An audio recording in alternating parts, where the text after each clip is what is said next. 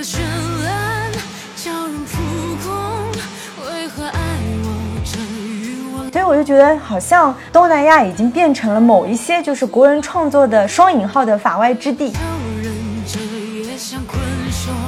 一个男人想要伤害一个女人是非常容易的，对，他用他的身体。的某个器官，甚至一些言语，他就可以足够伤害一个女性。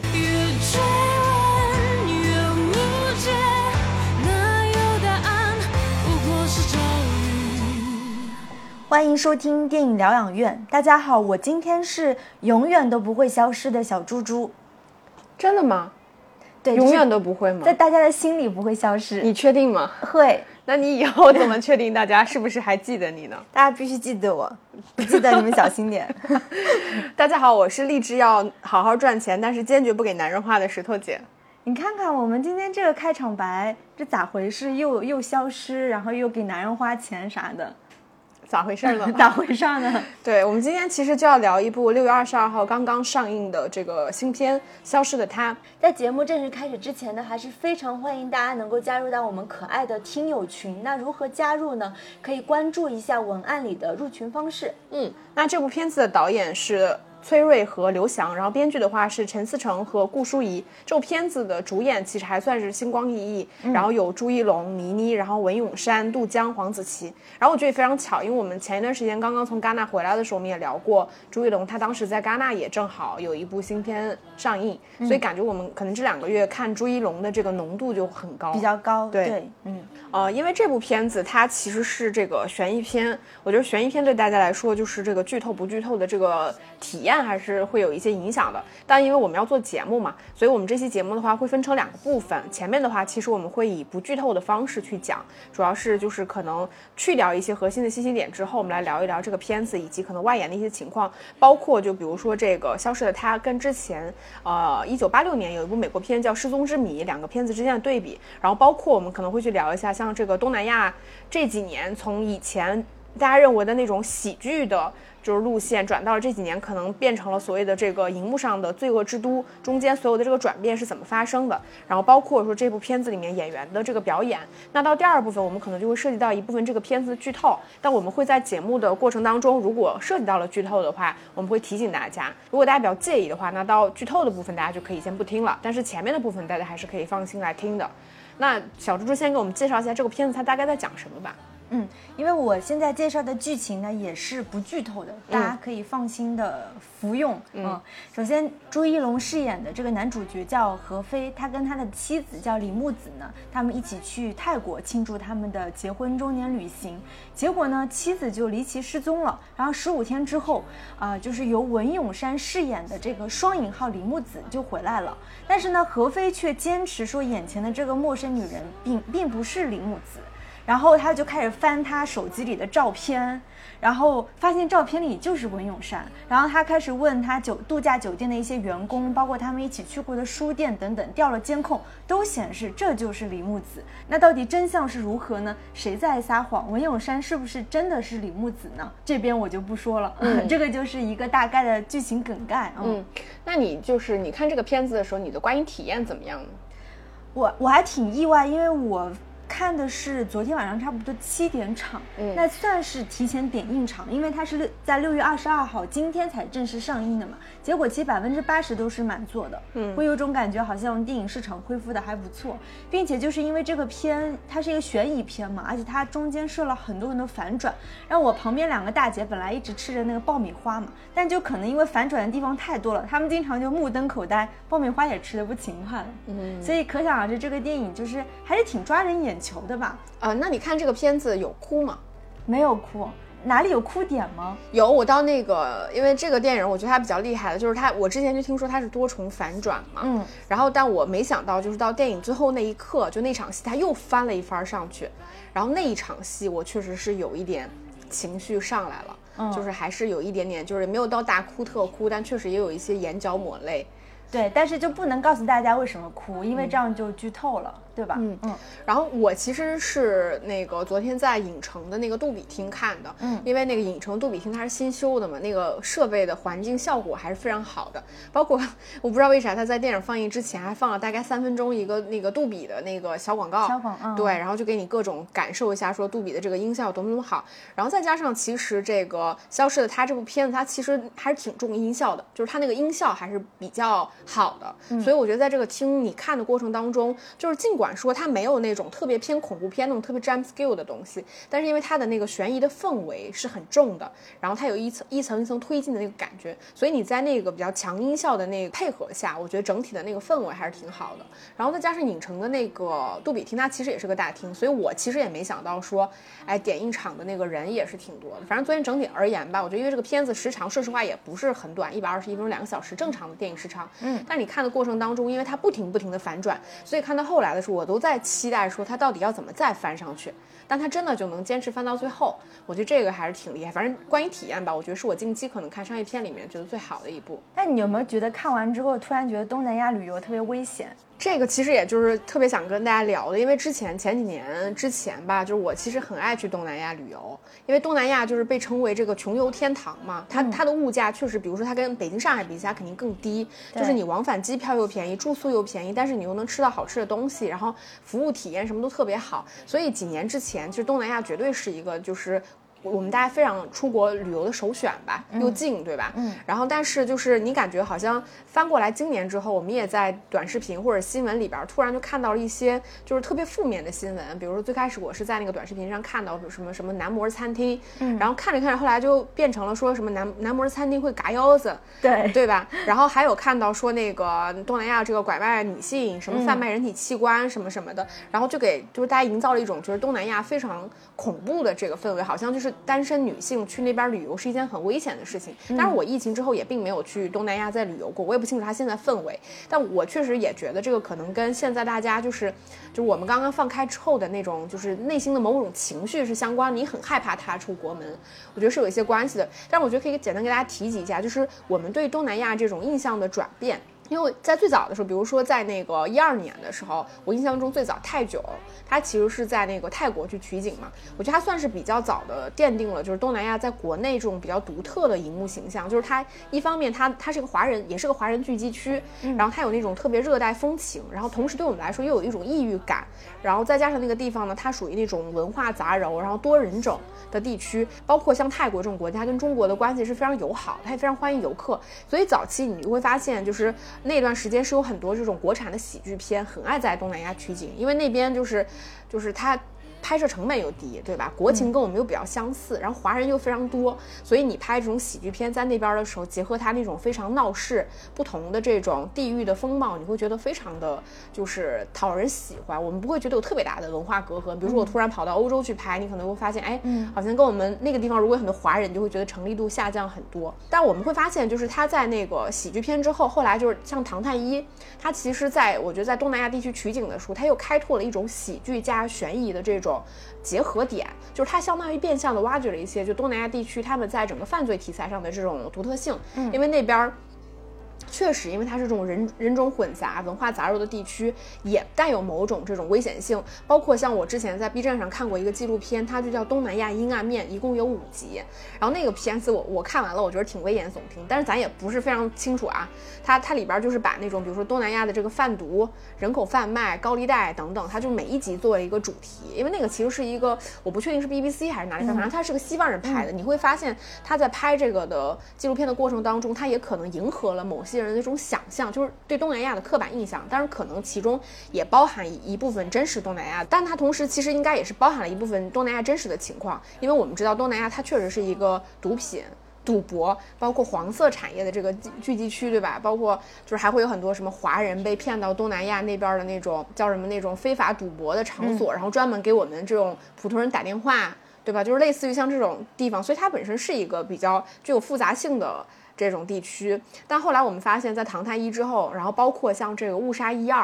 然后那两部片子其实也都是在东南以东南亚为背景，你会发现它其实也变相的强化了，就是大家对于东南亚这种地区，它可能存在的某种就是适合于拍呃悬疑片，然后那种呃阵型犯罪片对犯罪片的这种基因。然后我我会觉得说，像我们今天讲聊到的这个消失的她，它其实背景也是在东南亚这个地区。你会发现，好像我们再去看消失的她的时候，你对于接受这种文化背景上的东西就变得非常的丝滑。因为我们对于这些地区其实已经有这些荧幕的印象了。我觉得东南亚这个地方挺神奇的，它是一个被全球一体化强行拉起来的地方。嗯，所以就是它比起我们就是中国大陆，它更处于这种全球一体化那种巨变当中，所以它更容易产生各种意识形态那种思想的碰撞，而且。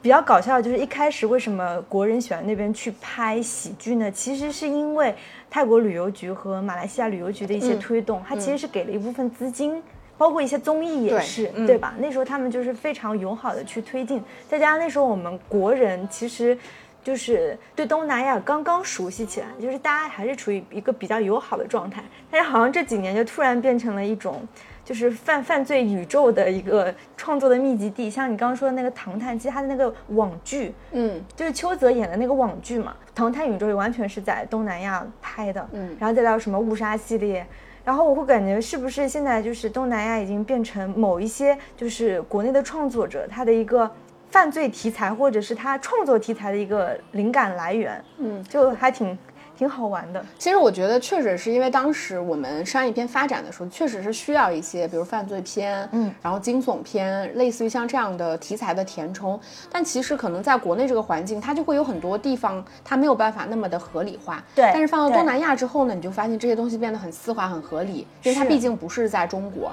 但是它又有大量的这个华人聚居，所以就是我觉得一切就会在那边你拍的时候，我觉得确实也给大家更多的这个创作自由度吧。对啊，所以我就觉得好像东南亚已经变成了某一些就是国人创作的双引号的法外之地。嗯，因为的确是你可以有更多的自由度，自由度，包括想象力，包括合理性等等。然后我们其实知道，就是消消失的她这部片子，如果你在豆瓣查的话，你发现它标注了说，这部片子它其实是改编自一部苏联电影，叫《为单身汉设下的陷阱》，这是一部九零年的片子。然后我其实是有想试图去找过这个片子资源，但是挺难找的。后来我才发现，这个片子它其实就是九零年的那部片，它其实也不是原创，它最早其实是改编自法国的一部同名的戏剧，是 Robert Thomas 的一个戏剧。小朱给我们念一下这个片名，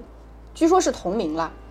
叫 Piège pour un homme seul，就是为单身男人设下的陷阱。对，所以就是苏联的那部片子，它翻译的就是也没啥问题。对然后据说这个戏剧啊，在当时还是很受欢迎的。然后它有很多那种比较夸张的表演方式。嗯。然后现在我们其实能够找到的一部也是根据这个戏剧改编的电影，其实可能也更有名气一点儿的，是一部八六年的美国片，叫《失踪之谜》。然后这个片子，我觉得可以简单的跟《消失的她》去做一个对比。我觉得这两个片子倒是都挺好看的，但是我们能看到就是。我我那天看《失踪之谜》的时候，我就想说，因为就是八几年的片子，他在讲述说，哎，丈夫说我的妻子丢了，我报警，然后突然有一个陌生的女人来到我的家里，说我说她是我的妻子，那这个丈夫如何要证明说这个女人不是我的妻子？在那个那个年代，你会发现他其实是会更容易被造假，对吧？因为不像我们今天是全部数字化的，所以当我们看《消失的她》的时候，你会发现，当这个呃朱一龙试图想要去证明说文咏珊不是他的妻子的时候，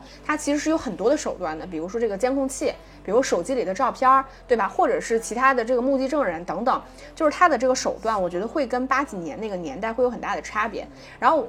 就《失踪之谜》那个片子，我觉得倒是也挺好看的，因为那部片子，我觉得它的这个做法其实跟《消失的她》，我觉得除了就是整体内容框架上的一些相似之性之外，总体而言，我觉得确实还不太一样。因为那个片子它比较像是传统的那种刑侦片，就我们能看到，就是就是在那个电影百分之八十的部分，其实观众的立场都是站在这个丈夫的立场上，去不断的呃去试图去寻找这个妻子到底是如何。欺骗我周围的人，如何营造这些假象？那丈夫是以破案的方式去不断的寻找妻子的破绽，但直到电影可能最后百分之二十，它会有一个反转。但是像这个消失的她，它其实更多的是一个多重的反转。呃，这个电影里面主要是朱一龙饰演的这个何非跟这个倪妮饰演的这个律师陈麦，他们两个人之间不断在寻找这个案件真真相的过程当中，一重一重去推进的时候，然后不断的通过其他人的视角加进来。进行剧情的这个反转，所以它其实是个多重的反转，会一层一层一层一层推推上去，整个叙事的逻辑上会不太一样。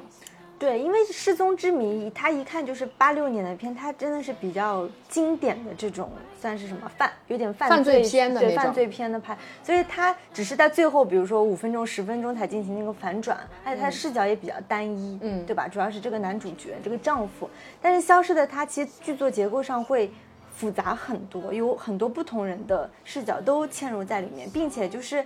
呃，相当于就这个一开始我们都是站在这个所谓丈夫的立场上嘛，嗯他就是遇到一个自称不是他妻子的人，他谎称他的妻子的话，那其实站在这个朱一龙这边，他一直有这个陈迈，他作为一个怎么说是他的一个帮手，但是在那个失踪之谜这里面，其实。这个丈夫显得是比较孤立无援的，嗯。相反，他的妻子其实是有一个身份啊，各方面都特别权威的神父来作为一个一一个帮手的。对立两派的就是人物设置会比较比较不一样，再加上就是我觉得比较有意思的是，因为现在二零二三年了，就说实话，就是无论你去哪个国家，就是你的不论是证件对吧，很多电子的东西现在已经到了一种叫深伪技术，嗯。就是他们中间如何去偷换你的那个照片和那个视频，就关于这个声尾技术，真的好多那种英美剧当中这种偏国安题材的，特别喜欢用这个技术，但用的更加出神入化，所以我会觉得好像二零二三年拍这个，就是你要设置的这个。悬念的点，我们可能得更精准一点，才不容易让人识破。幸好就是这个妻子的设置本身就是一个社会关系比较简单的人，嗯。对吧？而且他是在一个异乡的背景，异乡的背景，对，这个就特别像是，比如说我们俩在那个欧洲旅游的时候，嗯。然后小猪猪突然消失了，嗯。消失了几天之后，突然出现另外一个人朋友，就走到我身边，一个陌生人，他说他是小猪猪，嗯。然后他各种可以复述说我们俩之前去戛纳参加电影节的种种细节，我的生活习惯，然后包括可能我们居住的这个民宿和酒店各种呃物品的就是陈放，嗯。然后我我我就说这个人根本不是小猪猪，但是所有人都不相信我。然后我我翻无论翻我的手机上，发现我明明是跟我自己小猪猪的合照，却变成了我跟另外一个女人的合照。对我们俩所有出入的地方被摄像头拍下的地方，都变成了我跟另外一个陌生女人出入。这种情况下，我要如何证明她不是小猪猪？而而且是在欧洲那个语境之下，你就会发现特别特别的难。对对，但是我觉得，因为就是尤其是，但我觉得它另一方面，它造假难度也是很大的，就是尤其是在现在，就是因为我们的面部太过于容易被捕捉了，对吧？就不像说以前，像我们说那个八六年那个片，它其实比较简单，你你其实。因为它的无论是照相可能也比较少，你可能只能是给远方的某个人打一个电话聊一下近况，以此来证明说，哎，我们确实是一直有联系的，我确实这个身份的人。但其实你说你怎么通过这种人脸的去对比？所以到这部片子，我我当时前面的时候也也有一些担忧，就是你要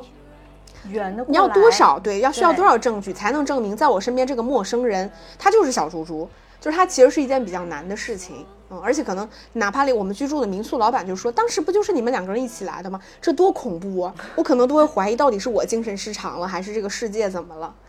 对，所以我就觉得观众也是就跟着我们一样，就是我们被他这些悬念点给给戏弄了，嗯就不断的戏弄，然后不断的我们也在心里面盘算到底谁是真的。嗯，所以他那个电影推进到一定阶段，就是呃，当那个文咏珊就是对于朱一龙他所有的一切都非常的了解，包括证据全都坐实的时候，其实我内心有一瞬间是怀疑的，嗯，哦，是不是朱一龙？因为他这个长长期期的精神问题，对嗯所以他确实是以为这个女人不是他的妻子。就是到那个瞬间，其实我也开始立场产生了动摇。所以我觉得在看这个片子过程当中，你的立场就是会一直随着证据跟不同人视角的这个信息加入而产而产生怀疑和动摇。这个我觉得还是挺厉害。所以本质上，在这个看电影过程当中，我们也并不是，虽然说我们在看这个电影的过程当中，你觉得我是伴随着朱一龙逐渐去寻找说我妻子消失的这个事件背后的谜题，但我们的立场上并非一直是站在朱一龙这一个人物的视角上，也就是说，说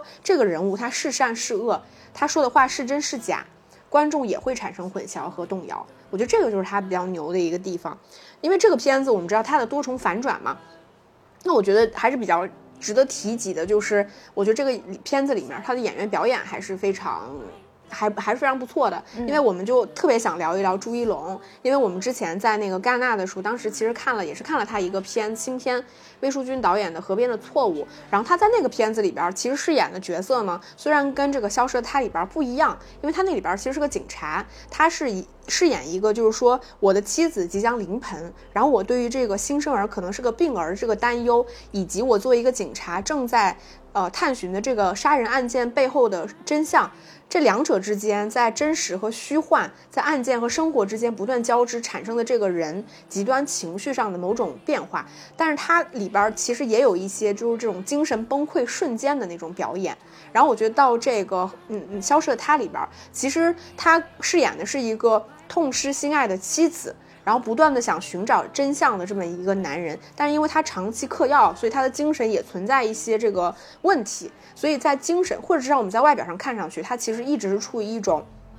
非常紧张的、焦虑的，就是甚至带有一些些就是情绪失控的那种边缘型的那种人格在。所以我觉得这两者之间既有一些相似性，又有一些不同之处吧。所以我们可以简单的去做一下对比，因为正好大家可能未来也会看到河边的错误。那我们发现这几年，其实朱一龙他走的是一条就是演技的路线，因为他在选角色的时候，经常会饰演一些相对人性比较复杂、不那么标签化，并且是有一定的表演空间的。那尤其是到了这一部《消失的他》，你就会发现他真的有很多大开大合的，就是演技飙戏的场面，对吧？会有一些极度惊吓，嗯然后极度的恐惧。然后极度的悲伤，然后包括就是他本身，他经历了一次那个剃头，这个也不算是剧透，因为当时就是他剃头那场戏，我旁边那个大姐就紧紧拽着她的闺蜜，她就说她怎么能把头发剃掉？就是大家其实真的有在心疼，就是朱一龙剃头这个事情。然后这些角色就是某一种共同点，就是其实他的相对底层色彩会稍微浓重一点，并且身上是带有一些苦大仇深的这样的一些角色，包括他人生大事里面的那个父亲，嗯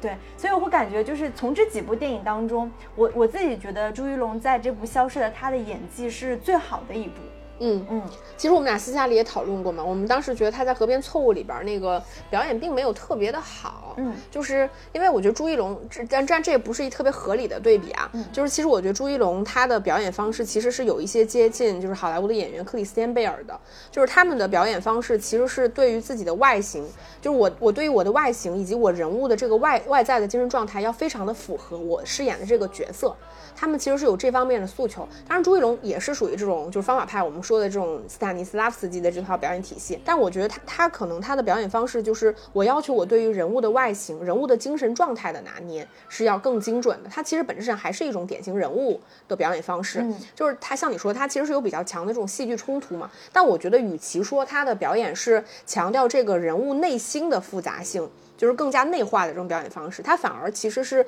在表演上更强调一种精神状态。的那种，就是你通过这个人物他的情绪、他的状态、他的外在来判断这个人他此刻内心可能受到的某种煎熬。那我觉得这个片子尽管就是两个女女演员的这个戏份非常吃重，就是倪妮和文咏珊，然后我觉得这两个角色也非常有意思，我们等下可以稍微去做一个对比。但我觉得这个故事其实真正能否成立，以及剧情能否翻上去，其实更大程度上是依赖朱一龙的表演。就是他作为一个痛失心爱妻子的男人，我如何在推进这个寻找妻子的过程当中，碰到不同的阻力和外在信息之后，我的这个心理变化逐步的剖开来。我觉得这个东西是非常非常重要的。就是如果他拿捏不好的话，你会发现，哎，他可能这个我们在看的过程当中，对幸福成立度就下降了而且这个也是我自己的感觉，就是。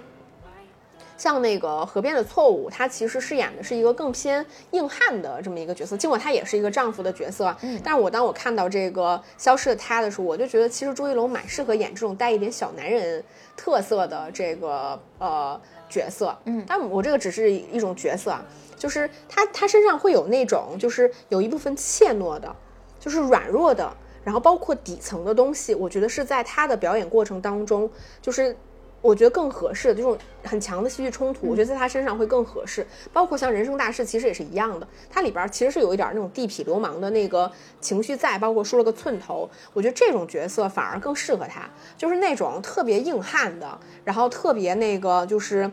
刚硬的。我觉得反而在我看来，我觉得没有那么适合他。而且我觉得那个朱一龙在这里面的角色本身，他他无论是身份，还有很多标签，它其实是比较比较复杂的。嗯，所以就确实是有点像那个剥洋葱一样，就他每一面都是真实的他。对吧？对他他可以是一个一个丈夫，他失去妻子的丈丈夫，他可以是一个在事业上小有成就的，或者是他是有能力聘得起就是当地华人知名律师的这样的一一一个男性，嗯等等，就是每一面到后面，因为不断反转嘛，这是涉及到剧对透，都是包括他真实的，对，包括就是他其实是一个家庭不幸的男人，然后那个底层的这个生长环境，然后来大城市打拼受挫，然后对于出人头地的这种渴望，以及对于改变命运的某种急功近利，以及对妻子的爱、对金钱的渴望等等，我觉得这些都在这个男人的身上是成立的。然后同时出于他不同的这种呃欲望，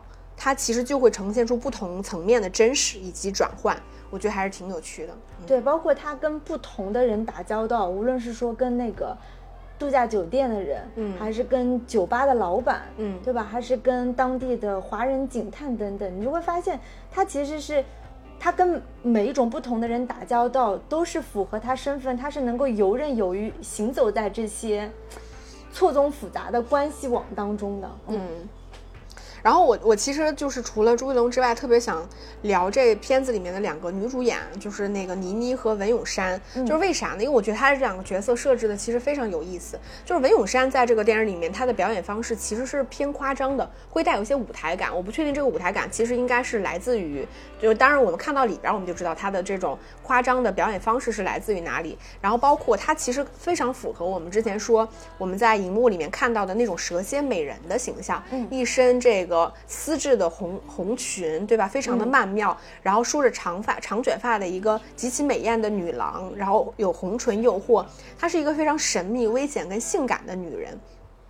但与她相对的就是倪妮这个角色。倪妮这个角色，其实我觉得是近几年的都市题材的电影才会出现的一个角色，因为她是个非常现代的女性，本质上她其实是个职场女性。嗯，就是她，她其实是非常干练的，然后有这个呃骑重重重型的这个摩托车，然后非常的叛逆果敢，然后具备独立的人格，甚至她在这个电影里面，她其实是没有单独的感情线的。就是你能看她其实这个形象是一个非常非常现当代这个语境下存在的女性，但这两个女性本身，我觉得她们在荧幕上是有一些冲撞感的，但放在这个电影里面居然又同时成立。我觉得这个其实是一件非常神奇的事情，就是我我现在倒是很少，比如说你在同一个类型的片子里面，你可能会看到相似的女性角色，但她们这两，但这两个女性，就比如都市女性和蛇蝎美女，她在一部电影里面同时出现，倒是非常少见。对，尤其像倪妮这个角色，我甚至觉得我没怎么太在国内的院线片的这个荧幕上看到，甚至她其实是有刻意抹掉一些女性特质，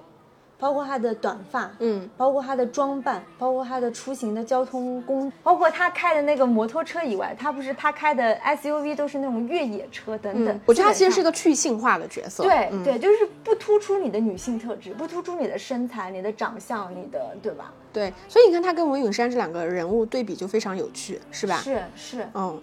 而且就是文咏珊，因为之前在那个《唐探宇宙》误杀杀里面，其实她都是那种呃清汤挂面的那种妆造，至少是那样的，嗯对吧？就梳一个马尾，就是甚至妆容都很淡。然后你对她的既定印象是那种类型的女神，然后当她出现在这部戏，说实话有比较惊艳到。但是我一直都觉得她是个大美女，哎，因为她之前的形象实在是太清汤寡水了，嗯以至于就是也是没有突出她如此曼妙的那种身材和超美的，对和，她的那个大红唇，还有那个头发，真的在这里面就是她演那个蛇蝎女人是足够有那个说服力的。就说到刚刚那部八六年的《失踪之谜》里面，其实那个妻子某种程度上，其实当当年也算是一个蛇蝎美人的形象，只不过她没有那么魅惑。但因为她其实饰演的是个妻子，她是一个就是良家妇女，但是到这一步，就是文咏珊，她是除了说假妻子也是妻子嘛，对，对嗯但他的确是有特意突出蛇蝎的那部分，嗯对吧？心计的那部分，嗯，所以总结一下，就是说在这样一部电影里面，然后因为以往我跟石头姐可能都会就是有批评的角度嘛，去看待说每个电影里面的一些女性角色的设置，嗯包括成立度、丰满度。但这一部电影能让我们同时看到这两个完全呃截然不同的风格的女性角色，我觉得至少在女性这方面还是做得很好的。对，因为我觉得它它毕竟还是一个类型片了，它毕竟还是一个商业片，所以就是我我觉得就是无论是那个倪妮、文咏珊还是朱一龙饰演的这些角色，本质上我觉得他们还是典型人物，嗯，就是他们其实是，但我觉得他们是有一些突破的这种典型人物，嗯。然后，那我们就是聊完了，可能我们觉得前面其实是一些不剧透的部分。就是如果接下来我们可能就会聊到一些剧透的部分。就是如果大家没看片，或者是你特别介意说，哎，如果这个片子我我被剧透了，我可能就很不爽的，就是朋友的话，你可以先不听，然后等到你看完了片子之后，你再来续播就好了，对对吧？然然后后我们是不是要做一个比较夸张的那个，就是过渡的三秒钟的音乐，过渡到下一段？你就是用用嘴给大家过渡一下就行，噔噔噔。噔噔噔，好，现在进入就是剧透的这个阶段。那我们在剧透之前吧，就是那我们在这个剧透的同时吧，就是特别想问小猪猪一个问题，因为我看这个片子过程当中，我就特别想问你的一个问题。我觉得这个就是考验感情的时候到了。就是如果有一天，我明明现在还在跟你录节目，但是我第二，我甚至第二天还跟你约了吃饭喝咖啡，嗯但是我第二天突然就不见了，嗯，然后而且你怎么找我也找不到，你你会怎么办呢？第一就是上门来找，嗯。就把门门锁，就如果没有人开，就门锁撬掉，嗯，然后报警，然后排除嫌疑人，就是你你会一一步步寻找我，对，一步步寻找，排除嫌疑人，嗯。然后暂时就是寻找不到我，因为我我是属于一个现实主义者，我要先把你的工作给接下来，嗯，得，先把工作给安排好，然后然后然后再看，就是因为你找不到嘛，就是你不能排除是是是被人掳走了、贩卖，还是甚至是发生意外死亡，所以我就可能会。就是通过一些法律渠道去看你有没有一些，比如说托管的一些财产啊，嗯托管的遗嘱啊等等，嗯，就属属于这个路线的，非常冷静。那你也没找我呀？对啊，我好像没有找你，我怎么你不找我呀身后事？那因为你说找我怎么找呢？我只能通过警察找啊。那你就像这个电影里面一样呀，就比如说我最后一次出现在什么地方，啊然后我我是不是在跟你前一天见面的时候有某些就是特别不合常常规的事情嗯，然后我有没有跟你透露过我接下来可能要去做什么，可能要见什么人，要去什么地方？这些我肯定会做啊，就是在这些之但你的描述里完全没有啊，我描述太冷静了，是吗？你上来要敲门，还有就是可能要破你的电脑，嗯，对，嗯，因为我可能会试一下我们电影疗养院账户的密码什么的。反正你就是我消失了之后，你要解决你现实里面因为我消失了带来的一些问题。对，那我这个本来我还以为，就是我本来就是因为我们互相问嘛，我本来想说，那我这个答案一说，你可能会生气，但我想想，我这个跟你比起来也不算啥。是吗？对啊，因为就是我我当时是想是这样，就是如果你突然消失了，嗯。就是我我肯定会回想说你在这个之前有没有一些异常的情况，比如说你会不会有哪些可能性，比如说你是出国了，还是说你去散心？因为像像你这个人，你应该不会自己去做一些特别极端的事情，对。你应该可能就是短暂的离开，但这个甚至短暂离开其实都不太符合你这个人，嗯。就是突然的那种，那你一定就是被迫，可能被第三者突然就是可能掳走了，或者是什么之类的，那我肯定就是要想办法，就是找警察看你是被人绑架了，还是被人胁迫了，还是什么什么的，就是报警吧。我觉得这个肯定是我最先做的这个事情。然后其次就是去你家先把公司的 U 盾啊、营业执照啊。公章啊，对，公章先拿过来，就不要影响公司正常的运营。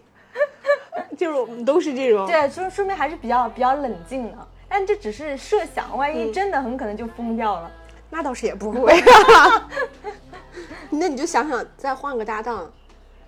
那感觉一时半会儿，那我那我就可以利用这个一点营销，我就每天录节目哦啊。，那说不定就是比如说，就是搭档消失的第一天录不不不个播客，第二天你也太会蹭流量了。就是我觉得应该这种，比如说你的搭档才消失两天，你就已经找好新的主播，那你就是嫌疑人，就说明你在我消失之前你就已经想好了计。划好了。，对，嗯，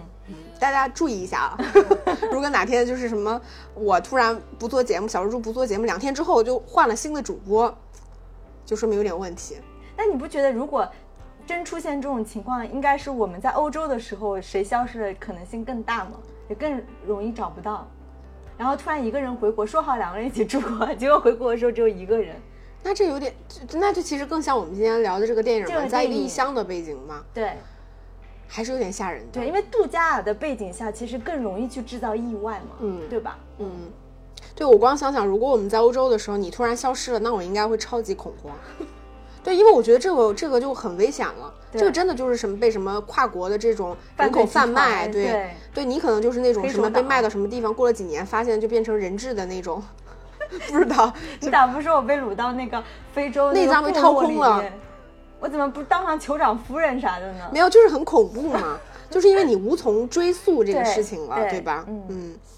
那我们就是就是瞎扯完了之后呢，我们就其实想聊一聊，因为这个片子里边它其实涉涉及到其中的一个主题了，我觉得确实是跟女性的复仇相关的。因为小蜘蛛很爱看美剧，美剧这几年其实全部都是就是很多嘛，那种关于杀老公啊、女性复仇啊，就是它其实是带有就是比较强的那个爽感的。就是的那种题材的影视剧。那其实像我们今天聊到的这部片，它其实也带有这个色彩，但我觉得它可能更像是我们说女性复仇当中的一个分支。当然，这个分支也是我们自己设定的，对因为它现在也不是一个特别主流的分支，就只是在题材上会有某些共性，就这种闺蜜复仇的这个电影。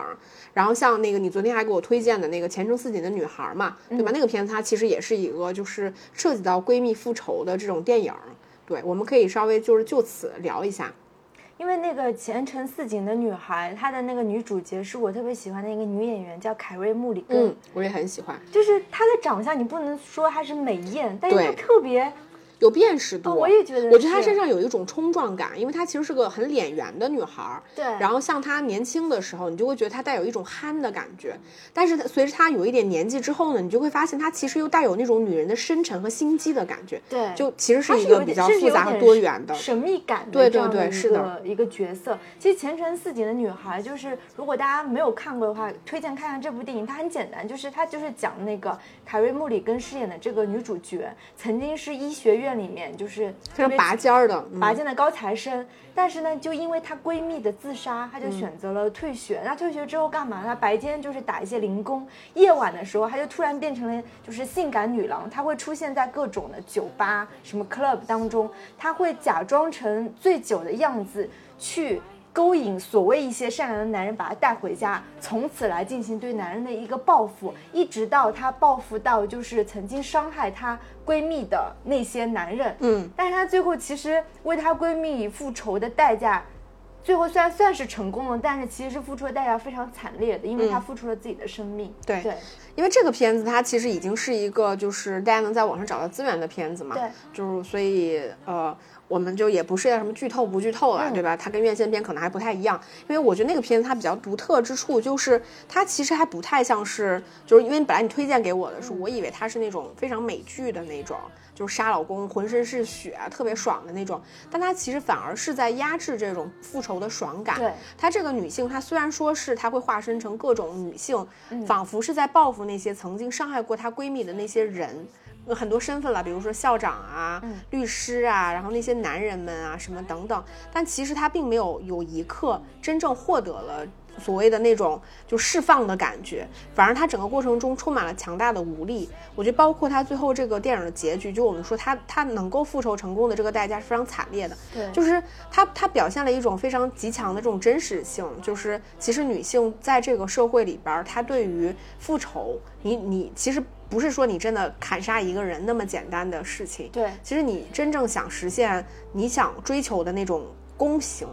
正义，其实是一件极其艰难的事情，甚至是做不到的事情。嗯，就是我们在说我们向男性复仇，你不要说光你的智商高于他，嗯。其实你从最基本的体力，其实最后他就是败在他的体力上。我觉得这个是他设计的一环，哎，对，嗯。就是他他就是侧面证明了，就是一个男人想要伤害一个女人是非常容易的，对，他用他的身体。的某个器官，甚至一些言语，他就可以足够伤害一个女性。嗯但女性想要争取自己的所谓的公平正义和权益，却要付出足够惨烈的代价。对，非常惨烈的代价，。所以就是某种程度上证证明了男女的不平等。而且我觉得他那个前程似锦的女孩，她其实是在以一种我觉得很另类的方式复仇，就是她要把曾经伤害过她的那些人置于她闺蜜曾经所体验的那种恐惧之下。对，所以她并没有真的事实上做特别偏激的一些事情，嗯，但反而就是会让你看到这个片子的时候觉得挺唏嘘的。但是我们今天聊到消失的她，我觉得她其实就是另外一种层面的故事，它其实也不是我们说的那种非常美剧的砍杀式的，就是喷血浆的那种爽感，因为那种东西我觉得就小猪猪爱看，它确实有。就是我觉得我们女女人看到可能确实觉得非常爽，对吧？但是如果你这是要建立在一个悬疑题材，你逐步去推进，同时它又是偏现实主义的话，我觉得确实还是存在一定的难度的。所以像我们看到说这个呃消失的她里边，它其实算是这个闺蜜复仇。对吧？但是她其实需要策划这个闺蜜复仇这个事情，她其实还是落在剧作层面，我觉得是非常有意思的，因为它一重是这个真实的生活，另外一重是其实是一个表演空间，它其实是打破了这个表演的这个舞台界限，就是这种虚假和真实的界限。所以你在我们观众在看的过程当中，其实你是不知道这个界限边界的，直到最后一刻，就朱一龙打破了这个边界，你才知道哦，原来它是存在一重表演跟生活的。就是他在最后这个反而是把他们这两重关系建立起来，但前面你以为你看到所有的东西都是真实的。而且我觉得这个片子它其实有一重非常暧昧的地方，在于说它这个片子里边的视角或者说叙事主体是非常多的。除了我们说朱一龙，然后这个呃陈麦对陈麦，然后这个木子，甚至是两个木子，然后包括其他的这个无论是书店的老板，然后这个酒店的工作人员、酒店的服务员，所以每个人他们其实都能够就这个事件本身产生回忆描述。这些东西，但是这个里边他提到了一个，我觉得也是陈思诚之前很爱用的东西，就是所谓的这个曼德拉效应。他提到的就是，当我们人试图去还原一件真相的时候，你会发现，当你去拼凑真相的时候，你的信息会发生错乱，你会把曾经发生在你身上的某些信息转化成你认为或者说别人引导成的那种信息。所以在这个片子里面，它就产生了对于真实性的这个暧昧。就是文咏珊，她确实数度的出现在酒店里面，但是她出现在酒店的时候是什么时间、什么地点？什么身份，这种信息它就会引引发这个信息的错位，然后所以我们在看这个片，再加上它其实除了这个当事人和这个旁观者的描述之外，它还掺杂了非常多这些人的回忆，以及这个不同叙事主体他们所曾经经历过的事实，这些信息交杂交杂在一起的时候，观众其实，在其中比起你去分辨，我觉得其实你是更容易被引导的。对，就除了你说的曼德拉效应，就是还有一个。也是电影当中用的比较多的，就是类似的画面，它出现两两遍，嗯，就比如说男女主角曾经的相遇，对吧？他们曾经一起出现过车祸等等。那其实这些就是桥段，它虽然出现两遍，并且画面一样，但是它会有就出现同样的画面之后，它会再补足一场戏，它会给你补足额外的信息。那这个信息是很可能补足呃这场戏发生的一个原因。或者是谁背后在精心谋划，才出现了这个结果等等，所以就是属于我们观众在看的时候，我们不断它就是像刺激一个点。我知道他们俩是这样相遇的，但是再出现一场戏，我就知道哦，原来背后其实是谁在谋划这个这个事情。这个片子我觉得一个很大的优点，其实就是在于它这个剧作上的，我觉得还是很扎实的。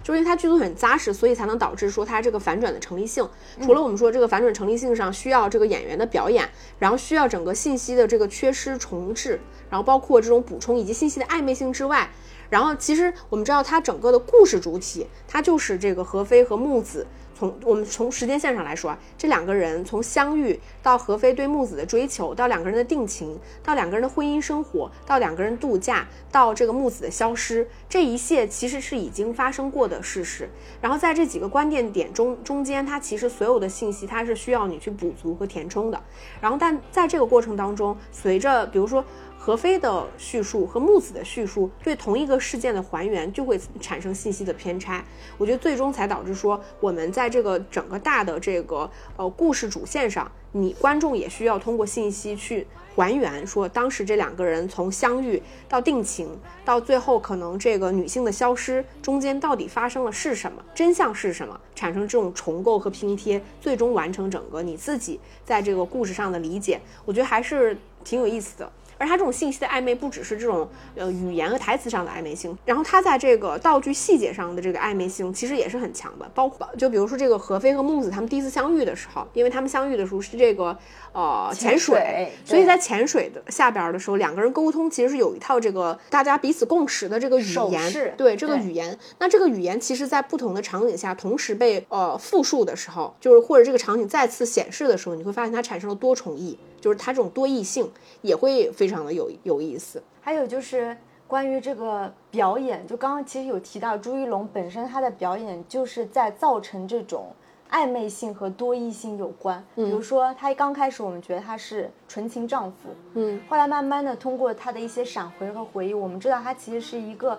呃，出身比较底层的凤凰男，嗯对吧？后来我们又知道他就是包括他的名字，后来不是大家也有解读嘛？嗯因为他其实是我们知道他其实是来上海打工，然后叫何飞，嗯，对，这样这这个就是我们过度解读了啊。但是我觉得他剧作上还是有一个比较关键的节点，就是揭露他是赌徒这个事情。嗯，其实那场戏，反正我们就是通过一张照片嘛，就是由陈麦就揭露了你是不是一个赌徒。就自从他的身份从啊、纯情丈夫、什么软饭男、凤凰男，我觉得都还在一个层面上，一直到沉沦赌徒这个。身份出现的时候，他剧作成为了一种拐点，以至于我们从一开始比较站在这个丈夫的这个立场上，其实立马就也不说站在对立面嘛，立马我们就产生了很多质疑，就包括对他们的这个情感的推动的关系等等。然后他就是就是因为说到那个赌徒身份的出现，其实就补足了很多刚开始在电影开始我们的一些疑惑，因为当时呃他就说他的那个木子唯一的闺蜜。就知道他这个身份之后，其实能帮我们补足很多影影片开头我们的一些困惑。就比如说，他联系不到他妻子的闺蜜，嗯，对吧？而且知道他妻子的闺蜜对他曾经就是他其实是有点看不上他这个老公等等，所以他就是帮助我们去去梳理这个对，前面都是在抛问题嘛。对，前面都是在抛问题，比如说她的闺蜜为什么会拉黑这个何非？何非对，然后那个包括说一直在给朱一龙打电话的那个 K, K 是是谁？对对的，就是他慢慢的他就是抽丝剥茧嘛，剥洋葱剥到最后大家都哭了，然后我们就知道了这个故事的真相是是如何。还有一个就是男主角的这个财务状况，嗯，其实刚开始我看电影的时候，我能虽然他没有说那么清楚，但是我已经能感受到他这个人一定是底层出身的这样的一个状况。但是呢，随后你又会觉得他出手很阔绰，包括他对律师，对吧？他包括他对他就说咱不差钱，你他他不断的去去质疑这个文友山，说你要什么，我钱有的是等等。我又会觉得他的财务状况好像特别特别好，所以我是比较疑问的。到后面就是。我们当然知道他有过赌徒的身份，然后又是软饭男，什么接手那个妻子的那个家族集团等等，你就会所有的这些信息归在一起以后，这个人物就慢慢完整。其实他的每一个剖面都是真实的，嗯，但是只有把所有的剖面剖开来之后，我们才知道何非这个男人真实是什么样子的。其实你知道我在看这个片子过程当中，我甚至很不合时宜的想到了就是王家卫的《花样年华》。嗯，就是当然这两者之间没有什么直接的关联性，因为但是它还是涉及到了一定就是在这个男女亲密关系之间的这种暧昧性和复杂性。嗯，我觉得这个片子里边，就是因为我们前面也聊到了就是闺蜜复仇这个点，但是它并没有特别的去铺开，或者说特别极其强烈的去渲染说这个女性跟女性之间的情谊，直到我们到后面就是他需要去揭示真相的时候，他才会有一些浅浅的去推进。但整体而言，他在这个表达女性情感上，我觉得是比较克制的。但是我觉得他也揭示了一些在婚姻里边的这种暧昧性，比如说，尤其是我觉得非常讽刺的啊，就比如说这个何非，当他对这个木子情深意切的时候，我们我们经常能看到，当他精神状态极其崩溃，他会幻想还是回想他曾经跟木子两个人在一个海边，然后木子就是一一袭白白裙，对，非常翩然，就是美丽的朝他温柔一笑的那个样子，是让他午夜梦回永远可以去就是想念的。嗯，包括他对木子的这个一见钟情，对吧？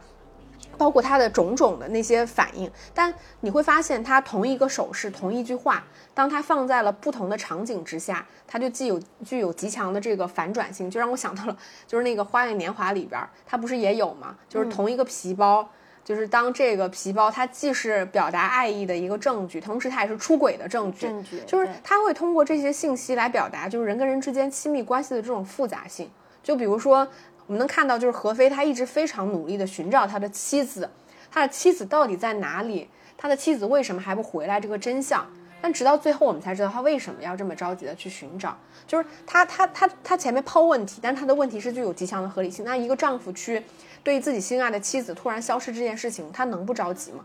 他能不在警警局里抓狂吗？为什么我的妻子消失十几天，你们都不立案呢？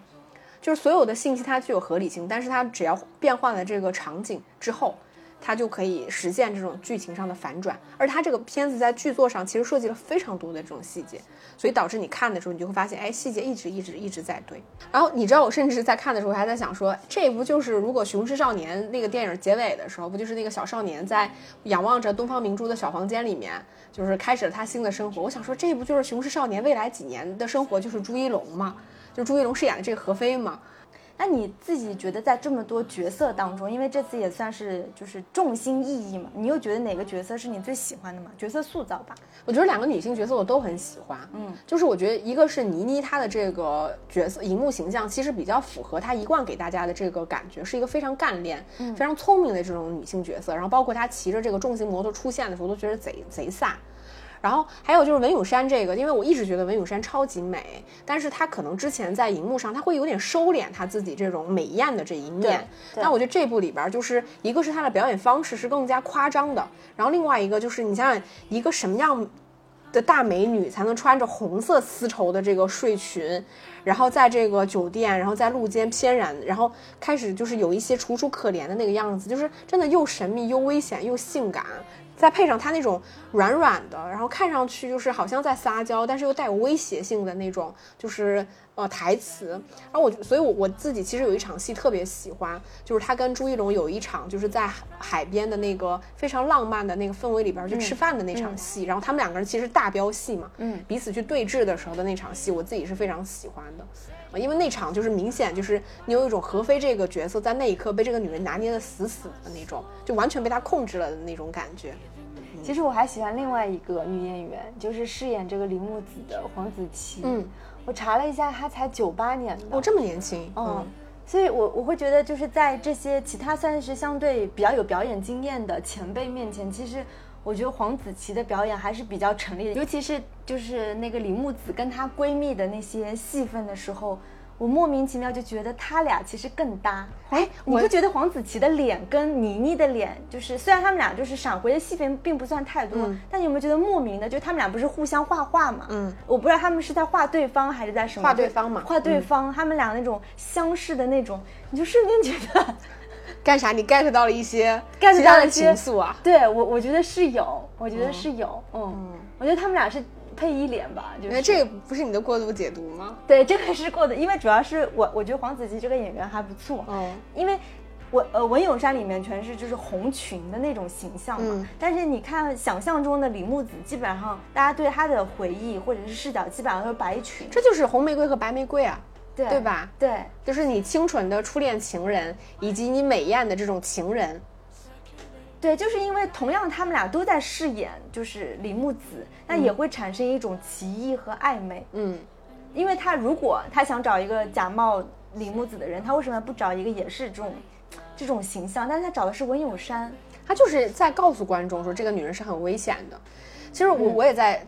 看，就比如说像那个像那个失踪之谜里边，他其实几乎没有给过观众这种暧昧性，他很快就告诉观众说这个女人她在撒谎。对这个女人，她并不是她的丈夫，所以我们的立场是，这个丈夫如何证明这个女人并不是他自己真正的妻子？我们的立场几乎是没有过什么动摇的。但是我觉得，在这个消失的她里边，其实观众会动摇。就是我就说到，比如说她前面其实她也闪回了一些文咏珊穿白裙的样子，然后你就会她产生了一种暧昧性，就是你不知道是真的这个女人是一个假冒的妻子，还是说因为朱一龙的精神状况，所以他以为他的妻子发生了变化。的那种暧昧性，但是我们在视觉上，这种红色跟白色的视觉刺激，只会外化的告诉观众说，这两个女人她们在朱一龙的视角里边感知上是不一样的，是而已。对，所以我觉得也挺有意思。而且其中有一场，就是有有一场戏，就是也在剧作上不断的重复，就是文咏珊躺在床上拉灯的那场戏，她其实在这个电影里面被重构过非常多次，但她每一次去重构同一个场景的时候，她都在表达不同的意思。我觉得这个也倒是挺有意思。反正我觉得文咏珊，文咏珊确实是辨识，而且这三个女演员她们的辨识度确实非常高对，对包括角色的辨识度也是很高的。所以我，我我本来在看之前，我还在想说，哎，这个片子会不会也是就是需要过度的去贩卖这个女性之间的这种情谊，对吧？但其实你在看的过程当中，你会发现它的尺度拿捏的还是很好的，就是它并不会因为说它的侧重点在一部分女性的群体上，就导致说男观众哎不能理解你们女人之间的情感。但同时，女性又会对他们之间产生的各种情谊，很容易就能够带入和理解。对，就是因为我是觉得倪妮这个角色的这样的一个成立度，也会让我们刚刚对石头姐说的那段话产生。比如说你是男观众，你确实不一定能能那么懂闺蜜情，但因为倪妮这个角色，就是让你两边都能够有比较强烈的认同感，她没有那么女女性特质过对，所以我觉得她是一个非常职场女性的那种样子。对，包括她跟就是朱一龙的很多对手戏的时候，你就感觉他们一度就是你会很幸福，他们俩是站在同一战线的，对对吧？是一个很资深的律师在帮助他的当事人，而且他们俩之间一定要取得某种绝对的信任感，嗯所以也是基于这个东西，倪妮去不断。倪妮去不断的 push 朱一龙说出真相，你还有什么瞒着我等等。嗯，但相反，如果倪妮觉得是一个特别女性化的，她就是不一定能承担这种就最重要是那种情况下，两个人很容易产生一些其他的暧暧昧，对对对，那反而就是咱俩就是好哥们一起被各对种追啊，对，所以我觉得倪妮这个角色就是一个非常现代，她就是一个去性化的角色。对，所以嗯。还是塑造的特别好吧，嗯嗯，挺好的，嗯，就是还是很推荐大家去看了，因为就是最近我觉得院线其实开始复苏了嘛，嗯。好片也非常多，还是希望大家多多去就是这个电影院支持，就是我觉得商业片支持院线电影，对吧？那我觉得这部电影是属于男女观众应该都比较通吃、比较喜欢的一部电影，嗯，好呀，那我们这期节目差不多就是这样，然后也欢迎大家就是跟我们留言，跟我们探讨这部片子。或者说你觉得你自己觉得做的最好的悬疑点在哪一场戏，都可以跟我们嗯分享和聊，嗯。嗯，那我们这期节目差不多就这样喽，好拜拜拜